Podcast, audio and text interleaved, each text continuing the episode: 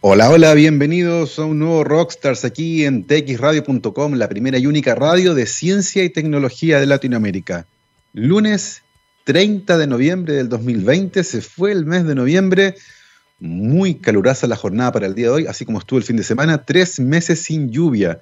Completa ya la zona central de Chile, la primavera más seca hace muchísimo rato que no se registraba una situación de esta naturaleza, tres meses seguidos sin lluvia y una primavera tremendamente seca. Aquí en, la, en el país, eh, nuestro estatus de la pandemia, la verdad es que no va muy bien. En este momento el ministro de Salud, Enrique París, está entregando el balance diario y mm, nueve regiones aumentan sus casos y solo siete los disminuyen. Coquimbo, Magallanes, Valparaíso y la región metropolitana están aumentando los casos que se detectan diariamente por eh, coronavirus y esto ciertamente es tremenda, tremendamente preocupante. Hemos visto ciertamente cómo ha aumentado fuertemente el desplazamiento de las personas, los comercios están abriendo y hay que mantener las medidas de seguridad e higiene. El uso de mascarillas es fundamental, no permanecer al interior de espacios cerrados eh, con mucha gente también durante mucho tiempo, hay que tratar de evitarlo, porque así como estamos ahora, y viendo lo que pasó en Europa, viendo lo que está ocurriendo en Estados Unidos, está aumentando la ocupación de las camas UCI y es muy probable que repitamos un escenario como, el que se vivió durante el mes de junio acá en Chile. Así que hay que estar atentos a mm, no distraerse con esto, no juntarse con muchas personas al interior de las casas, por ejemplo, porque de lo contrario nos vamos, nos vamos a pasar el verano en confinamiento. Em, así que a no soltar. Por otra parte, hay buenas, buenas eh, noticias con respecto al desarrollo de las vacunas. Vamos a estar conversando de eso también el día de hoy porque tenemos además editorial. Vamos a estar conversando también del evento científico que se nos viene ahora en 15 días más. El eclipse de sol en la región de la Araucanía el 14 de diciembre a mediodía. El sol arriba en el cielo, así que va a estar tremendamente interesante y nosotros ciertamente tendremos una programación especial para conversar justamente de este fenómeno astronómico, de lo que implica, de por qué se producen, qué cosas son científicamente interesantes para estudiar, tanto desde el punto de vista de la astronomía como, por ejemplo, de la biología. ¿Qué cosas ocurren con los insectos, por ejemplo, con las aves eh, y otros animales cuando el sol se oculta en pleno día? Vamos a estar conversando también eh, de aquello y, por supuesto, de una noticia que conocimos durante el día de ayer y que tiene que ver con algo que comentamos hace un tiempo también en este programa y que se relaciona con un proyecto minero que está en el norte de Chile, eh, está en manos de una empresa sudafricana, se llama Salares Norte, y es el proyecto para explotar una mina de oro que se topó con un problema inesperado, y es que una colonia de 25 chinchillas nativas, animal que se encuentra en peligro de desaparecer, vivía en el lugar de la explotación minera, eh, y por lo tanto se autorizó que esa mina fuera explotada, siempre y cuando se trasladaran a esas 25 chinchillas a otra parte. Y el día de ayer la verdad es que recibimos noticias bastante preocupantes con respecto al estatus de esta operación, bastante compleja que ha sido un desastre. Vamos a estar conversando también de eso el día de hoy, bien variada la conversación, coronavirus en el mundo, lo que está ocurriendo con la vacuna, particularmente la de Moderna, que tiene noticias bastante interesantes, lo que ocurrió con las chinchillas en el norte y por supuesto todo lo que tiene que ver con este eclipse de sol que vamos a tener el 14 de diciembre. La totalidad será en la región de la Araucanía, pasando por varios lugares, Puerto Saavedra, Pucón, Coñaripe. Acá en Santiago un 87% se va a cubrir el sol, así que la única forma de verlo en Santiago o en otras regiones donde no es totalidad es estar en todo momento utilizando lentes específicos con norma ISO determinada para poder mirar al sol. Los únicos que pueden mirarlo y solo durante la totalidad, eh, sin eh, protegerse los ojos con esos lentes, son quienes se encuentren justamente en la zona de la totalidad, porque ahí el disco solar completo se encuentra cubierto eh, y solo se ve la corona, y eso se puede ver sin lentes. Pero todo el resto de las personas que no esté en la zona de la totalidad, el 100% del tiempo tienen que ver este fenómeno astronómico con lentes especiales. Vamos a estar conversando también de eso, por supuesto, eh, aquí. Y como les decía, vamos a tener una programación especial durante toda la semana eh, y hasta que sea la fecha del eclipse, tendremos una programación especial para conversar justamente acerca de este fenómeno astronómico que tuvimos ya uno el año pasado, en julio, ¿se acuerdan? Eh, en la ciudad de La Serena ocurrió la totalidad. Bueno, ahora la tenemos en el sur de Chile, en la región de la Araucanía, que muy probablemente se va a encontrar en confinamiento considerando las últimas cifras de coronavirus que estamos viendo. Así que a estar atentos porque probablemente las transmisiones a través de medios digitales de algunos em, amigos astrónomos que viajen y pueden hacer transmisiones por streaming van a ser fundamentales para poder disfrutar de este fenómeno en su totalidad. Y con totalidad me refiero a la totalidad del eclipse, es decir, la luna cubre completamente el sol. El resto, en vivo y en directo al menos, nos tendremos que conformar con verlo de manera parcial. Así que esas son las informaciones que el día de hoy en esta editorial de Rockstars vamos a estar comentando para que se preparen y particularmente para esperar, por supuesto, el eclipse. Y hablando de eclipses, nos vamos con Pink Floyd. Esto se llama Eclipse. Vamos y volvemos. 12 con 14, estamos de vuelta aquí en rockstarsdetxradio.com, científicamente rockera. Y como todos los días, nos acompaña la Universidad de Aysén, docencia, investigación y vinculación con el medio desde el sur austral de Chile. Para conocer más acerca de lo que están haciendo para allá, pueden visitar la página web www.uaisen.cl y además, cada semana, todos los días jueves, iremos conociendo historias de investigación en el extremo sur de Chile de la mano de sus investigadores e investigadoras. Y hemos tenido unas conversaciones sumamente entretenidas en muchas áreas. Así que no se pierdan, está muy bueno lo que la Universidad de Aysén está haciendo allá en el sur de Chile. Al comenzar la editorial yo les comentaba que la situación por la pandemia de coronavirus en el país se ve bastante preocupante. No solo porque nunca logramos aplastar ese primer brote, ¿cierto? Eh, hubo un pique en el mes de junio que cayó, pero se mantuvieron los casos, cerca de 1.500 mm, casos diarios de manera permanente. Nunca logramos realmente aplastar ese número. Algo parecido a lo que ocurrió, una escala distinta probablemente en Estados Unidos, que rápidamente entraron en una segunda y hasta en una tercera ola. En Europa también la segunda ola está reciando con fuerza eh, la libertad inicial que fue recibida con probablemente falta de precaución, eh, generó un brote mm, bastante violento que nuevamente está poniendo en jaque a los sistemas de salud. Y ojo, que esto no solo se relaciona con si existe o no, por ejemplo, un número adecuado de ventiladores mecánicos, o si hay o no hay camas de UCI. Porque recordemos que los ventiladores mecánicos y las camas de UCI no sirven absolutamente para nada si no hay personal médico adecuado que los pueda utilizar. Es decir, si las doctoras, los doctores, las enfermeras, los enfermeros, los TENS, no pueden seguir trabajando porque están reventados, ellos mismos se empiezan a enfermar y ya no dan abasto, ciertamente aunque sobren ventiladores mecánicos, vamos a tener que lamentar un número alto de víctimas fatales. Y por lo tanto, ciertamente, eh, el llamado es para que teniendo en cuenta las limitaciones que el Estado eventualmente nos pueda entregar para esto, nos cuidemos de la mejor forma posible. Em, el otro día alguien preguntaba qué era mejor, por ejemplo, si tenía que andar en metro, en micro, qué era mejor.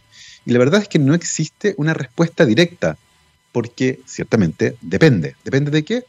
Sabemos el día de hoy, a partir de la evidencia que se ha recolectado en el mundo, que las personas asintomáticas son sumamente peligrosas porque no saben que están enfermas y eventualmente andan con el virus en la garganta y al respirar, al respirar, al hablar, al toser, pero, pero haciendo cualquier cosa que implique estar vivo, porque el aire sale desde los pulmones hacia el exterior llevando pequeñas gotas de salida que no vemos. Esos aerosoles eventualmente también son relevantes a la hora de explicar los contagios. Y por lo tanto, esas personas se convierten en vectores sumamente importantes. En ese sentido, los espacios más peligrosos, por así decirlo, son espacios confinados con mucha gente que está hablando. Por ejemplo, una sala de clases cerrada. Ahí tienen un caso, por ejemplo. El metro o una micro con ventanas cerradas. Ahí tienen otro caso. Entonces, si yo tengo que moverme por la ciudad, ¿qué hago? Porque ciertamente ahora viene la evaluación de los espacios de riesgo. Lo primero, ciertamente, mascarilla. Mascarilla y la de manos son fundamentales hay casos muy interesantes, eh, recuerdo dos ahora, uno de una peluquería, donde los dos peluqueros COVID positivos, con síntomas, con mascarilla, eh, los síntomas fueron posteriores en todo caso, ellos no sabían que tenían la enfermedad, pero atendieron con mascarilla a 70 y tantas personas, todos con mascarilla, eh, los peluqueros y los clientes, y nadie se contagió. Eso es interesante. Eh, y hay otro caso en una, en una tienda de café en Corea del Sur. Todos los empleados usaban mascarillas, pero los clientes que estaban comiendo estaban sin mascarillas. Y una persona era COVID positiva y contagió a muchas personas que estaban en el local en ese momento compartiendo con esa persona. De los empleados con mascarilla, ninguno se enfermó. Y por lo tanto, entonces, el uso de mascarilla parece fundamental a la hora de disminuir los contagios. Así que eso es lo primero. Manos lavadas y mascarilla, bien puesta. Nariz y boca. Nada andarla trayendo colgando ni suelta. Eh, entre más ajustada esté a la cara, mejor. La mascarilla no produce hipoxia y no produce ningún daño a la salud. ¿Puede resultar incómoda?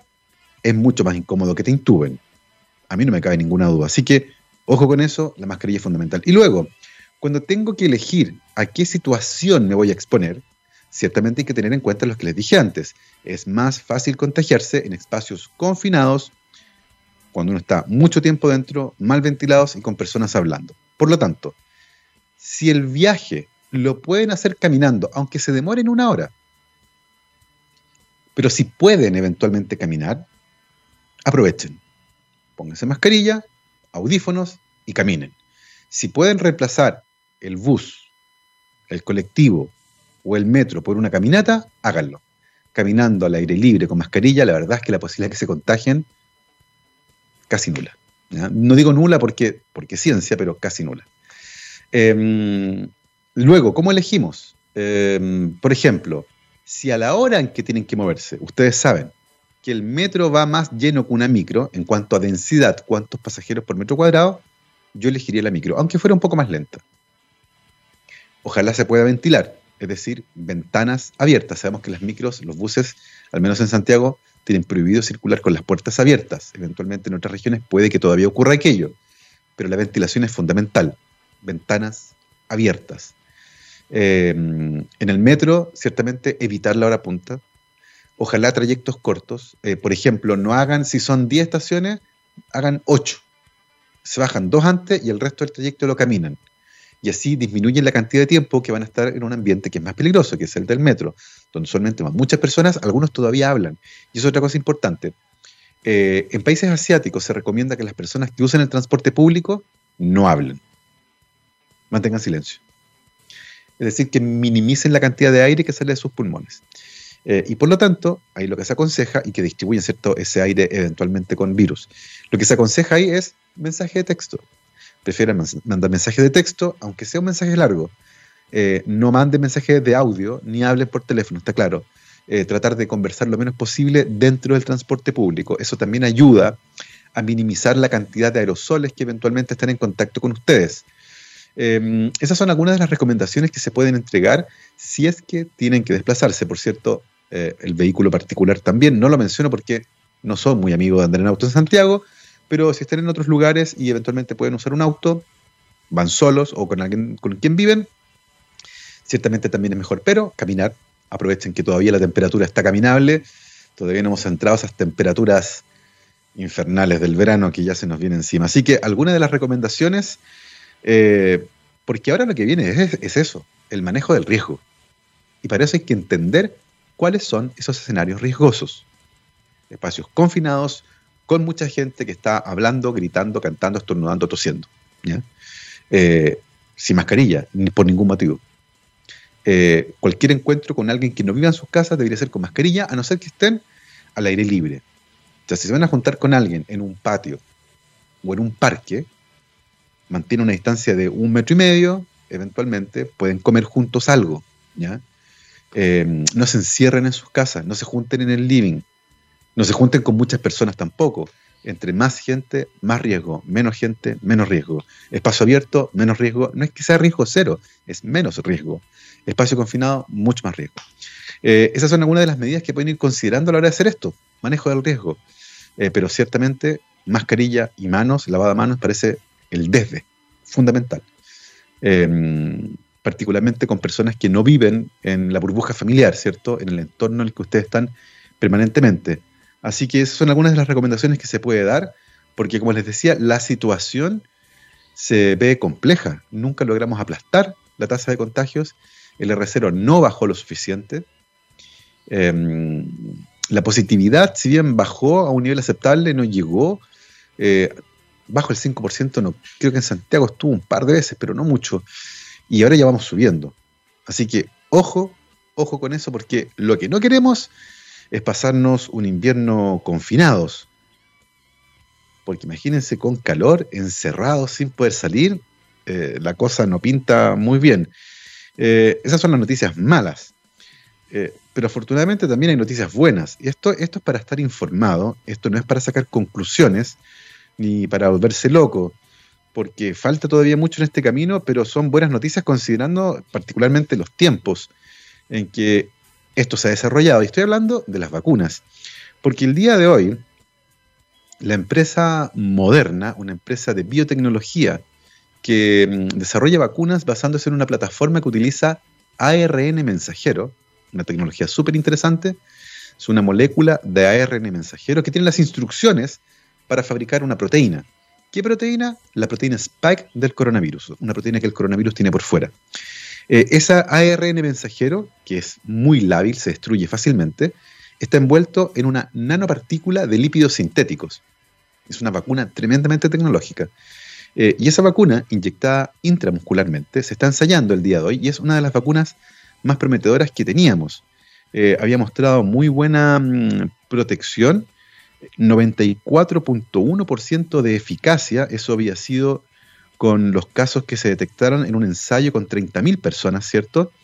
Solo 11 de las personas que recibieron las dos dosis de vacunas, son dos dosis separadas por algunos días, solo 11 personas desarrollaron COVID-19 versus 185 en el caso de mm, las personas que recibieron el placebo.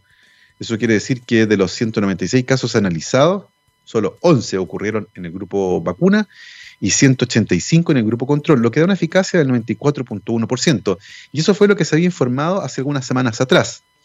Eh, buenas noticias, por cierto. Usualmente las vacunas se mueven en su eficacia entre el 60 y el 80%. Hay algunas que funcionan un poco mejor, pero 94.1 es realmente impresionante.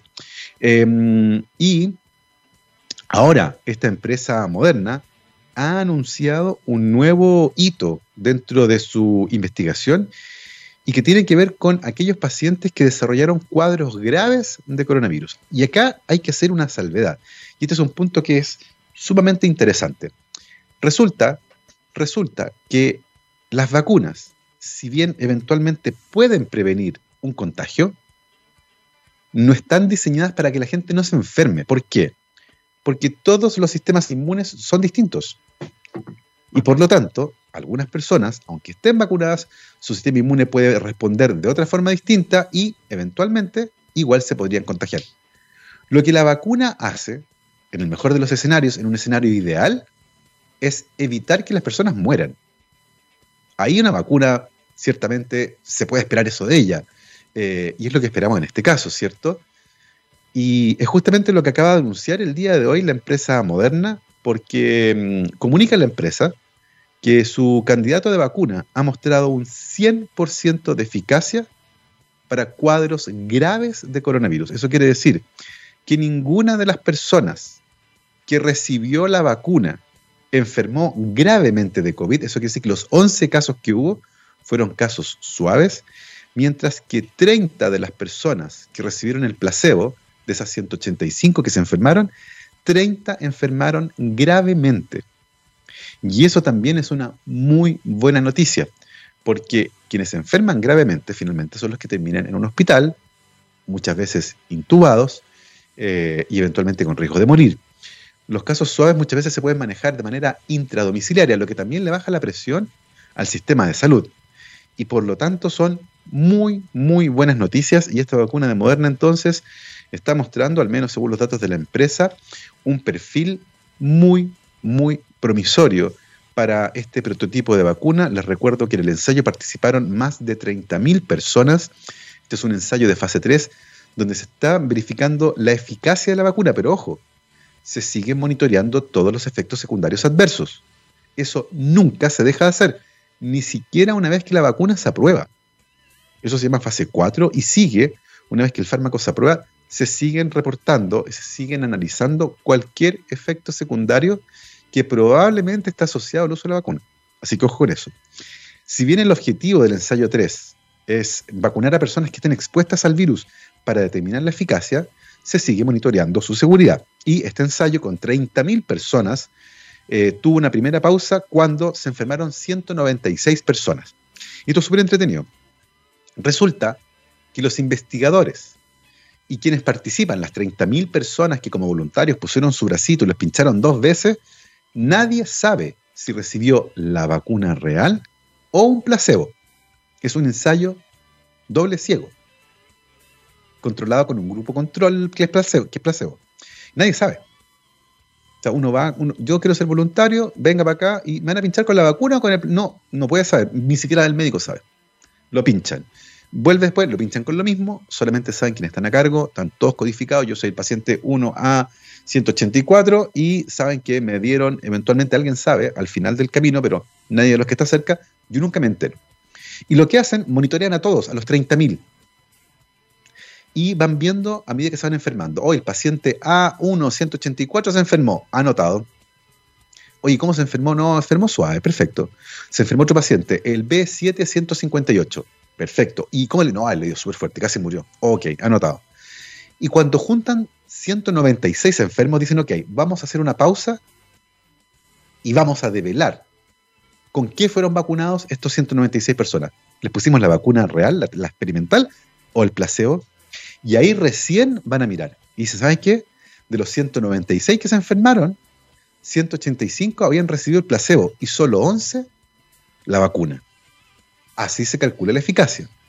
Se asume evidentemente, y eso es parte del diseño del ensayo clínico, que todos los que participan en el ensayo tienen una exposición similar al virus porque si eso no fuera así, el ensayo no sirve. Por ejemplo, si todos los vacunados con la vacuna, el prototipo vacuna, están encerrados en su casa todo el día, y todos los vacunados con placebo trabajan en un hospital, ese ensayo no sirve.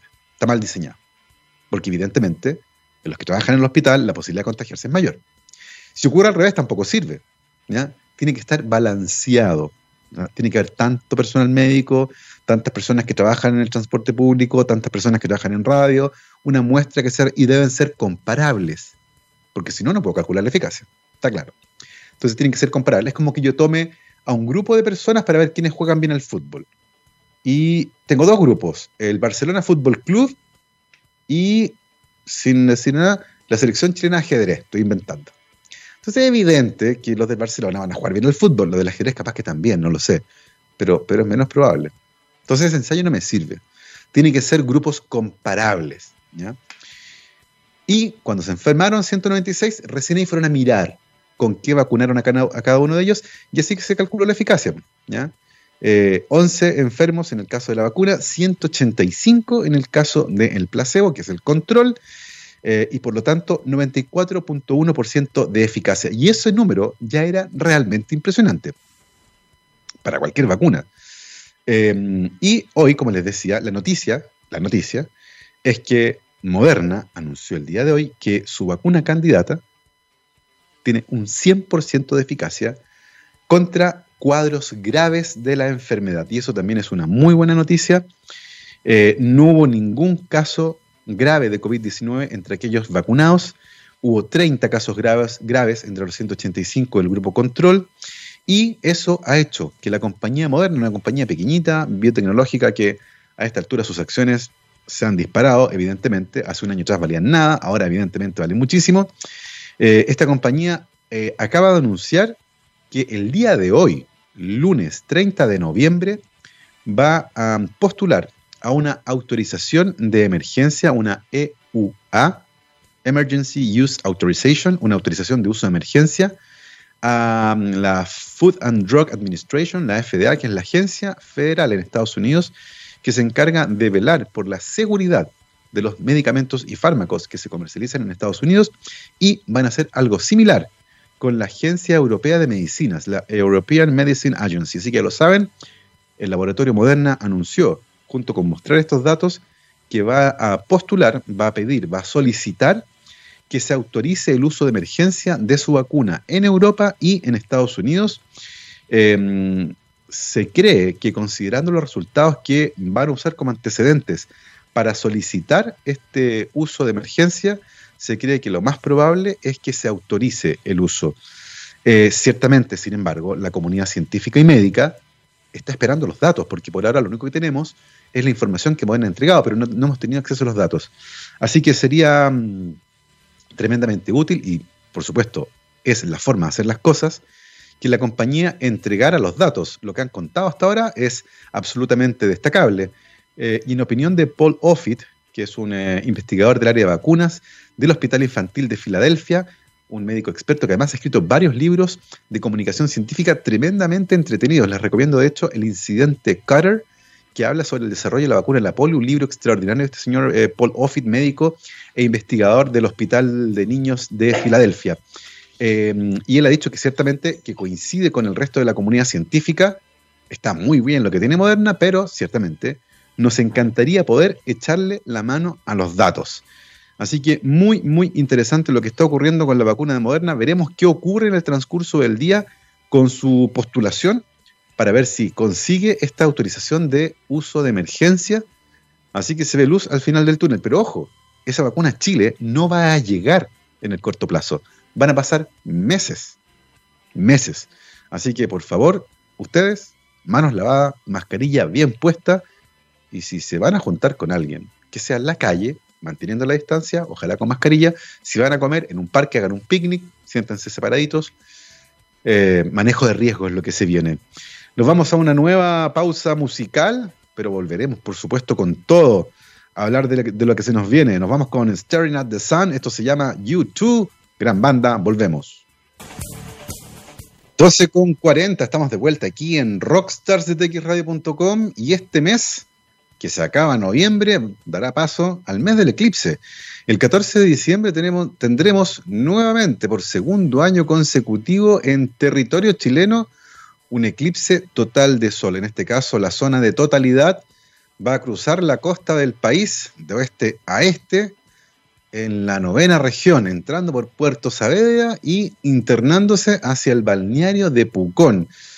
Em, la zona está un poco compleja en términos del manejo de la pandemia, no sabemos todavía cómo va a estar eso, pero ciertamente será un fenómeno que de todas maneras vamos a disfrutar. Y aquí en Rockstar, por supuesto, de TakeRadio.com, científicamente rockera, estaremos conversando sobre el eclipse. Y de hecho tenemos una programación especial. El día miércoles voy a estar conversando con nuestra Tere Paneque, que ya está instalada en Alemania, está hablando alemán fluido, me contaba el otro día, no, sé la verdad estar hablando alemán fluido porque aprender a hablar alemán debe ser cosa seria. Pero vamos a estar conversando con la Tere Paneque para hablar, por supuesto, de eclipse, comunicación científica, astronomía eh, y todas esas cosas entretenidas directamente desde Alemania. Y el viernes estaré conversando con el doctor Mario Amuy, Premio Nacional de Ciencias, investigador de supernovas, autor de libros y por supuesto vamos a estar conversando sobre este eclipse que se nos viene, la importancia histórica de los eclipses, qué diablos son, por qué se producen, cómo verlo de manera segura.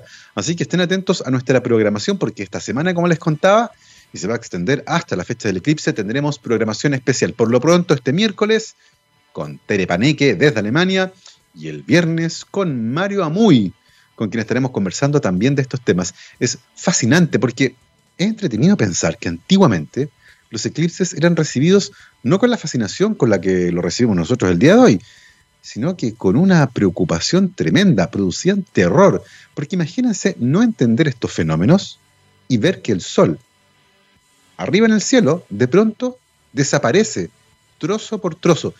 Tú no entiendes que es la luna que se está poniendo ahí, sencillamente empieza a desaparecer. Eh, y eso ciertamente debe haber sido muy, muy terrorífico. La ciencia hace eso, nos permite entender este fenómeno y disfrutarlo. Eh, el año pasado, cuando fue el eclipse en la cuarta región, tuve la fortuna de verlo arriba de un avión.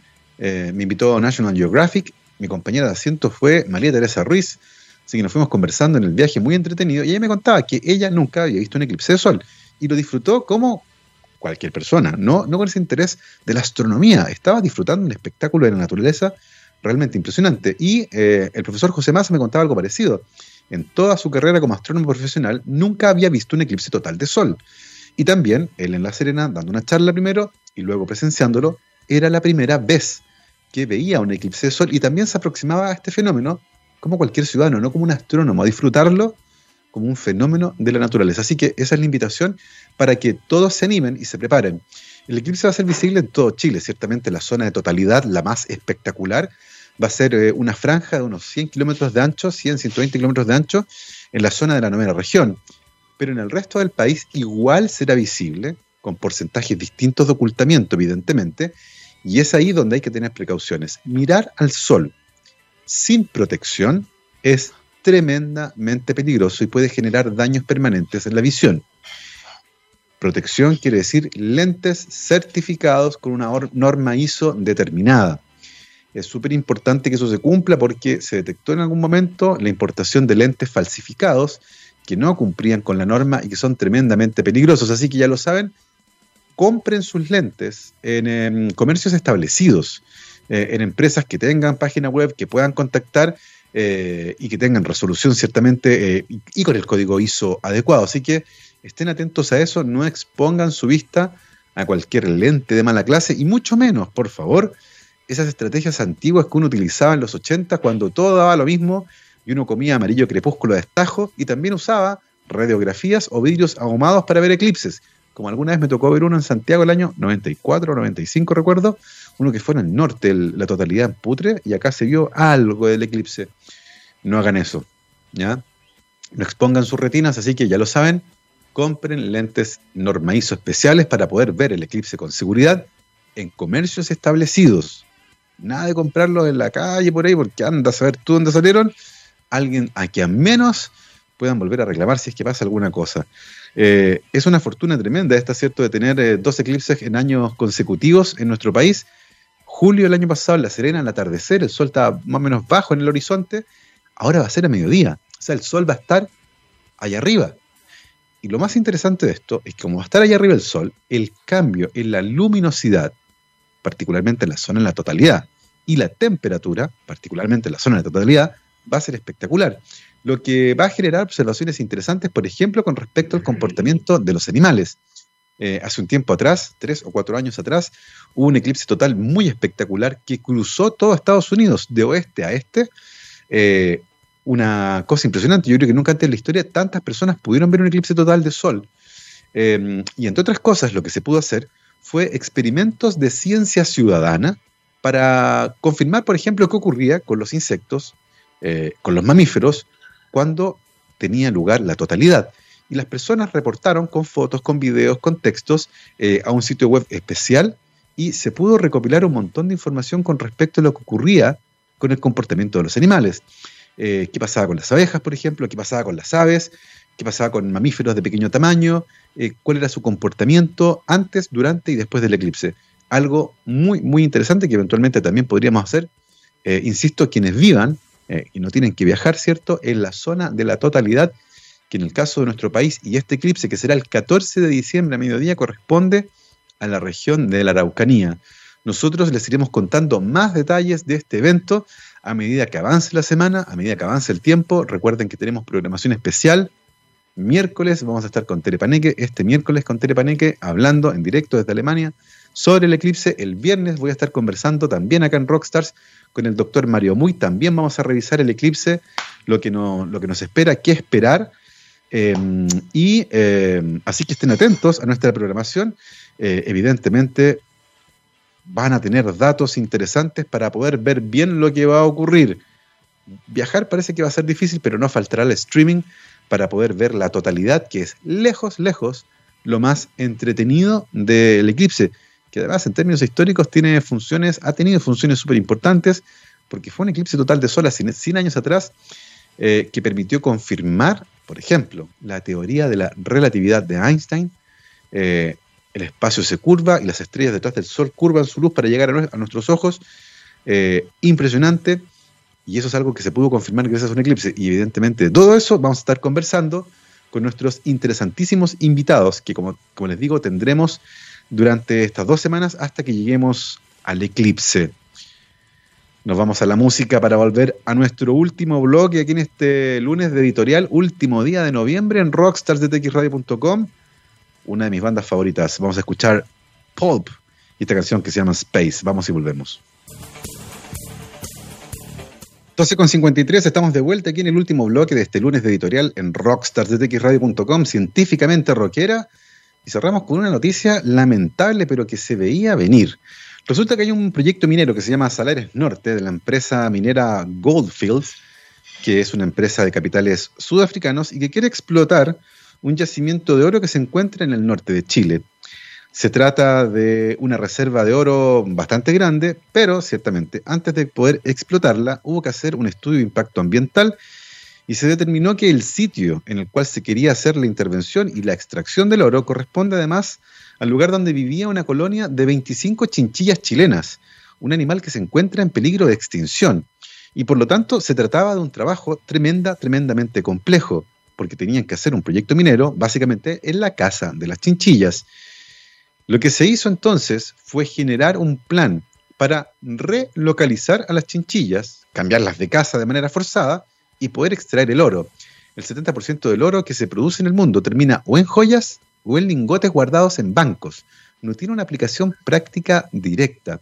Y por lo tanto, uno podría empezar a cuestionar si vale la pena arriesgar 25 chinchillas que son patrimonio de nuestro país, animal que se encuentra en peligro de extinción, porque fue cazado de manera extensiva para hacer abrigos de piel y cosas así en la antigüedad, pues bien, se decretó que sí, esas 25 chinchillas iban a ser movidas utilizando un tipo de trampa especial que se llama Tomahawk, que es una trampa que eventualmente puede causar daño a los animales durante su captura. Además, considera que las chinchillas son animales muy sociales, están acostumbrados a su territorio y no les gustan los cambios de rutina. Es un poco como uno, ¿cierto?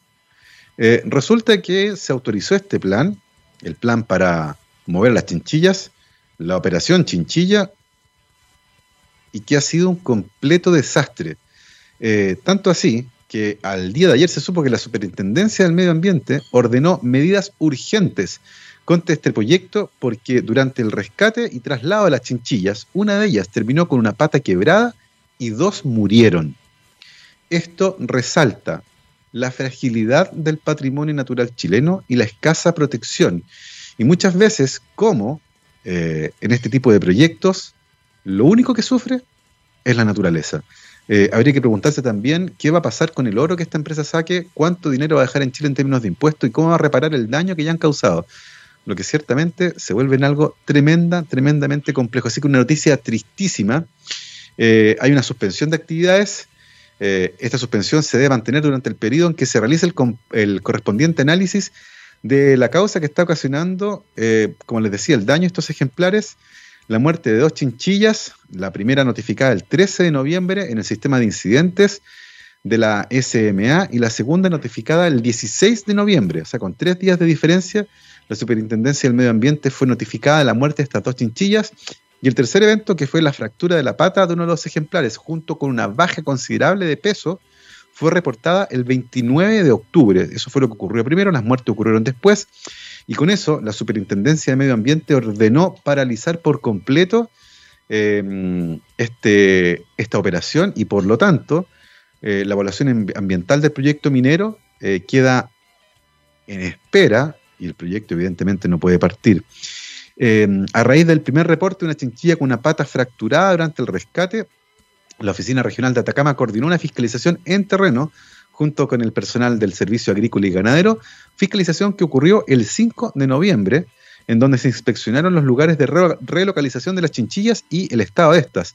Posteriormente, después de esa visita, 15 días después, el 13 de noviembre y el 16, la empresa reportó la muerte de dos animales, lo que ciertamente es lamentable. Cabe destacar que el proyecto Salares Norte se encuentra ubicado en la comuna de Diego de Almagro, en Chañaral, región de Atacama, y fue aprobado, fue aprobado por la resolución 153-2019, 180 kilómetros al noreste del Diego de Almagro y a una altitud de entre 3.900 metros sobre el nivel del mar, ahí se encuentra el campamento, y 4.700 metros sobre el nivel del mar, ahí se encuentra la mina.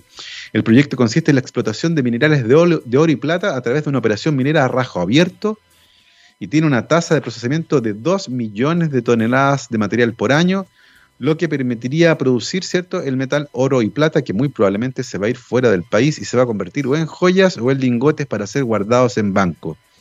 La vida útil son dos años de construcción y 13 años de operación. Estamos hablando de en total casi 20 años y las chinchillas y todo el norte de Chile sufriendo. Bueno, esas son de las cosas que todavía tenemos que empezar y terminar de discutir. Eh, ¿Cuánto vale el patrimonio natural de Chile? ¿Cuál es el costo-beneficio de esta operación minera?